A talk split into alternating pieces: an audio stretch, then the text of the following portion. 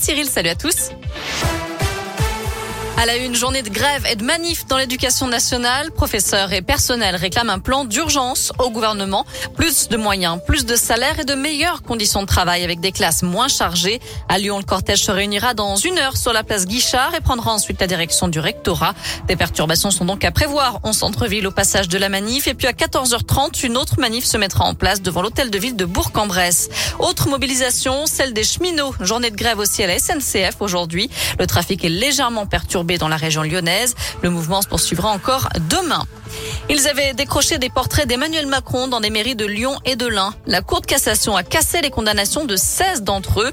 Ils avaient été condamnés à des peines allant de 250 à 500 euros d'amende avec sursis peine confirmée en appel à Villefranche-sur-Saône, mais la Cour de cassation estime que ces actes relèvent de la liberté d'expression. Ils seront donc rejugés en appel à Toulouse. Eux écopent de travaux d'intérêt général, d'une amende de 500 euros ou de trois mois de prison avec sursis. Selon le progrès, six jeunes âgés de 24 à 29 ans ont été condamnés pour avoir tagué des trains, des gares, des hangars et des armoires électriques entre 2013 et 2015 à Villefranche. La SNCF a estimé les dégâts à près de 45 000 euros.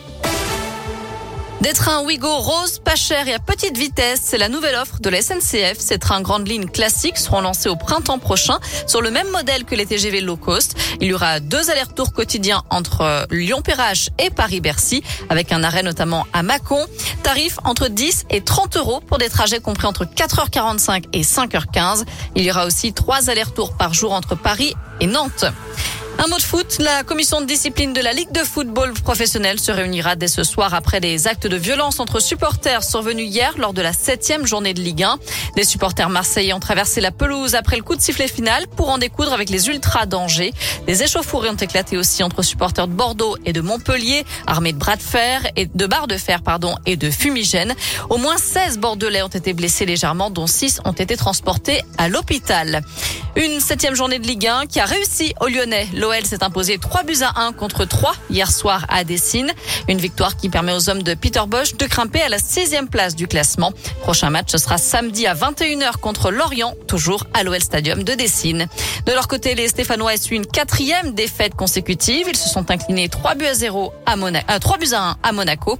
Douche froide également pour Clermont qui s'incline 6-0 face à Rennes. Voilà pour l'essentiel de l'actu. On jette un œil à la météo pour cet après-midi. Bah, pas de grand changement, pas besoin de regarder la carte. Hein. Il suffit de jeter un œil par la fenêtre. C'est comme hier. Voilà, comme hier, comme demain normalement. Grand soleil, du ciel bleu. Et pour cet après-midi, les températures grimpent jusqu'à 20 degrés du côté de Lantigné et Lantigné et Tarare. Il fera 21 à Villefranche et jusqu'à 23 degrés du côté de, de Lyon, euh, de Vienne et de Pusignan. Merci.